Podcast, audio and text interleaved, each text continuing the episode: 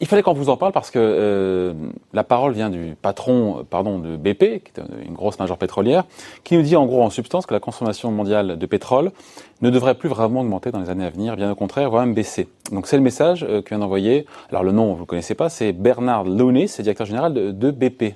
Bonjour Lorenz. Bonjour David. Lorenz Lafont, rédacteur en chef de la lettre d'investissement, propos utile. Et, et, on se dit que c'est un peu une première quand même, parce que voir une majeure nous dire, en gros les gars, attendez, euh, là c'est maintenant c'est le déclin du pétrole. Euh, D'autant, encore une fois, qu'il y a un an, BP ne tenait pas du tout ce discours-là, en disant, ouais, la croissance quand même, quand même de, la, de la production, 30% sur je sais combien d'années, euh, une espèce de retournement de veste en un an. Là. Alors, en fait, euh, ils annoncent même, d'une certaine manière, ce qui a été repris dans la presse, et ça qui a fait les gros titres, c'est BP annonce la fin du pétrole, ouais. euh, la mort du pétrole, la première grande, la première major a annoncé la mort du pétrole. Euh, dans le détail, ils ont fait euh, trois scénarios. donc, il y a un scénario de les choses reprennent comme avant. Bon, on voit le pétrole effectivement qui, qui, qui, atteint un sommet et qui décline de 5-10% d'ici 2050. Euh, deuxième scénario, selon après les objectifs de, de, limitation de la hausse de température sur la planète, euh, donc euh, ça va de moins 40 à moins 70. On voit que c'est assez volatile quand même hein, sur ouais. à horizon 2050. c'est bon, se prononcer sur 2050, faut, faut oser. Hein, c'est vrai qu'il faut toujours essayer de faire la prospective.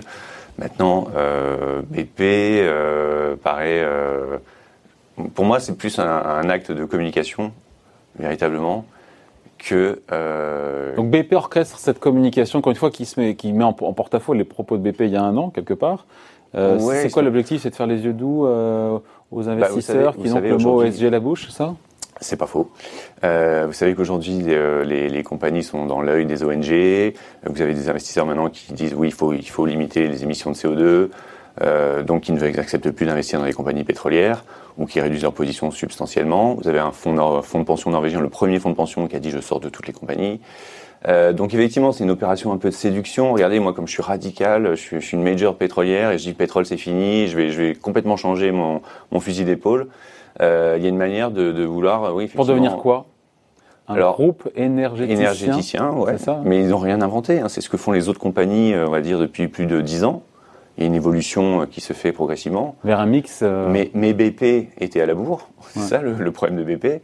Et, euh, et avec ce rapport euh, un petit peu radical, ils justifient leur changement de, leur changement de, de stratégie. Ils ont annoncé une stratégie il y a peu de temps, il y a 5-6 mois, où ils annoncent effectivement licencier énormément, euh, réduire, vouloir réduire leur production de 40% de pétrole d'ici 2030, en 10 ans, en vendant énormément d'actifs.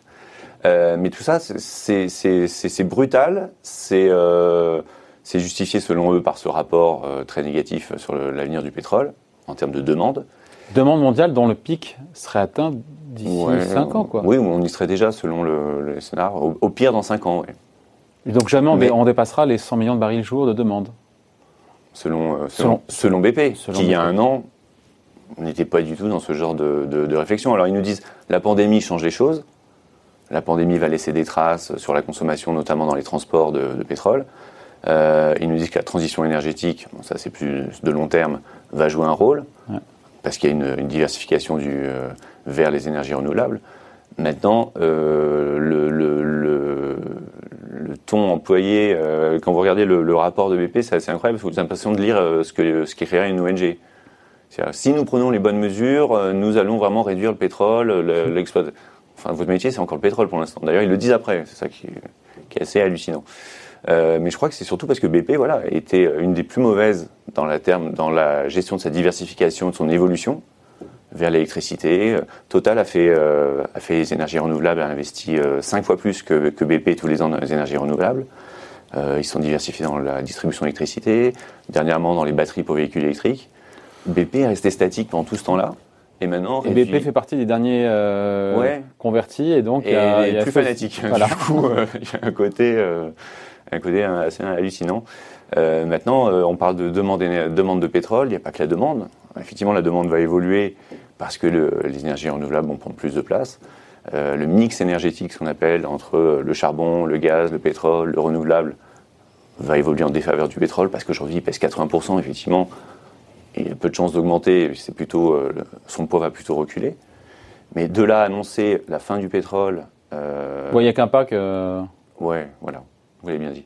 Non, non, c'est ça, c'est ça l'idée, c'est qu'en fait, euh, on peut avoir l'essor des énergies alternatives sans pour autant que ça bien signe. je pense que l'abord du pétrole. La demande énergétique euh, va continuer de croître. Il y a des besoins importants et les deux vont coexister. C'est pour ça que les autres se transforment en énergéticiens. Euh, Énergéticien, ça veut dire c'est tout vendeur d'énergie, tout pétrole, gaz, euh, de moins en moins charbon. Ouais. non, mais voilà, énergie verte. Mais effectivement, par exemple, le gaz est un peu plus propre que le pétrole. C'est un moyen de faire la transition, puisqu'on n'est pas obligé d'être tout de suite dans tout l'éolien solaire. Le gaz apporte quelque chose pour euh, effectivement participer à la réduction des émissions. Euh, et vous avez, euh, vous avez un autre élément à prendre, c'est qu'on parle de fin du pétrole en termes de demande ici de la part de BP, mais il y a le prix aussi qui est important pour les compagnies. Et, de ce côté-là, vous avez. Et quel impact justement sur les cours du pétrole si on part du principe que peut-être BP a raison, sait-on jamais, et que le pic de demande est quasiment atteint pour toutes les raisons, à la fois conjoncturelles et structurelles euh, bah, C'est assez difficile parce qu'il se prononce sur la demande, mais il ne parle pas du prix du pétrole. Si le prix du pétrole reste bas, vous n'encouragez pas spécialement la transition vers les énergies renouvelables. Les deux, euh, c'est un petit peu un vase communicant. C'est parce que le pétrole est cher que ça encouragera aussi d'autres à se dire bon bah cette fois-ci je passe sur euh, la rentabilité de l'éolien, du solaire est plus proche. Si vous restez sur des prix bas, c'est pas possible. Heureusement, selon nous, le prix du pétrole ne restera pas aussi bas, simplement parce ah que parce que ah, c'est le paradoxe. Non. Attendez, on dit que la demande, la demande, on a tout touché, on va toucher un pic de demande mondiale, et vous dites qu'en plus. Mais parce que pour un prix, il faut la demande et l'offre. D'ailleurs, ils n'en parlent pas de l'offre, mais l'offre de pétrole depuis des années, euh, pour l'alimenter, il faut investir. Et que font les compagnies pétrolières? Parce que les prix du pétrole sont bas depuis la crise de 2015, la crise pétrolière 2015, elles coupent. On était sur 700 milliards d'investissements euh, par an dans le, dans le, secteur de l'exploration. Euh, on est aujourd'hui à 350, euh, la moitié. Et ça, on va le payer un jour ou l'autre? On va le payer forcément à un moment. oui, mais si la demande baisse en même temps et que l'offre baisse, si les deux baissent de concert. Le, nombre de nouveaux projets, parce qu'il faut bien alimenter, on a quand même une base de 80%, on l'a dit, dans le mix énergétique de pétrole. Même si ça décline, il faut quand même l'alimenter, le renouvellement. Les nouveaux projets, c'est 110 milliards de dollars cette année on n'a jamais fait aussi peu depuis 1950. Donc le côté, euh, le prix du pétrole est bas, fait qu'on investit moins, et fait que ça va soutenir forcément à un moment les prix du pétrole parce que même si la demande n'est pas au rendez-vous. Même si la demande, parce que mais attendez, la, demande quand on regarde même le, scénario de les trois scénarios de BP qui sont négatifs, ok, elle plafonne 2025, euh, mais la vraie différence se fait à l'horizon 2040, 2042, l'écart. On verra dans, on verra où on en sera dans, dans 20 ans c'est voilà, c'est la prospective, c'est un exercice. Euh, mais euh, Donc ce qu'on retient, c'est quoi? C'est qu'il y a une espèce de, pas de coup, de, coup de communication, mais euh, BP orchestre cette communication. Si, d'une certaine manière. En, en, envoyant au marché l'idée que BP se transforme comme d'autres et euh, Exactement, pour soit plus vendeur. C'est essayer de, sexy. De, remonter dans le train rapidement parce qu'ils se sont trompés depuis plusieurs années, ils sont restés trop statiques. Trop statiques sur le pétrole uniquement. Exactement. Donc il faut, il faut rattraper le, coup et donc ils sont radicaux avec cette. Euh, on va dire que c'est la plus. Et la bourse, la, moins bonne, des, la, moins bonne des majors. Bah, quand ils ont annoncé leur plan euh, il y a quelques temps euh, de, couper, vendre énormément d'actifs pour réduire leur production de 40%, couper le dividende par deux, etc., ça n'a pas été spécialement bien accueilli. Le métier de, de, BP, ça reste quand même le pétrole et, et ça. Alors il y a un élément dont on n'a pas parlé tout à l'heure, c'est aussi le prix de revient du mm. pétrole. Euh, BP fait partie des plus mauvais élèves en termes de prix de revient. En 2019, il était à 56 dollars le baril. Total était à 40. Hein. Total, total avant dividende, c'est 25. Euh, On est sous les 30. Avant dividende, ouais. ouais. Donc, euh, donc la différence est quand même importante. on est mieux valorisé en bourse quand on est un gros pétrolier qui devient énergéticien. Quand vous regardez la performance depuis quelques années de BP par rapport aux autres, oui.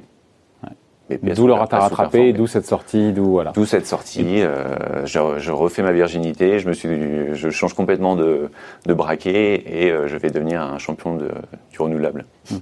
Mais il y a quand même cette thèse, on finit là-dessus, Lorenz, comme quoi on est peut-être en train d'atteindre le pic de demande mondiale de pétrole. Pendant très longtemps, la question c'était l'offre de mondiale de pétrole. on l'a atteint et en fait on l'a toujours dépassé parce qu'on est allé forer plus loin, plus profond, plus cher. Maintenant se pose la question au niveau de la demande. Il y a un vrai sujet. Quand même. Alors justement, euh, rappelez-vous l'hystérie qu'il y avait eu en 2008 sur le pic oil. On était en panique parce qu'il n'y avait pas assez de pétrole. et aujourd'hui, 12 ans plus tard, on est un petit peu dans le sens bah inverse.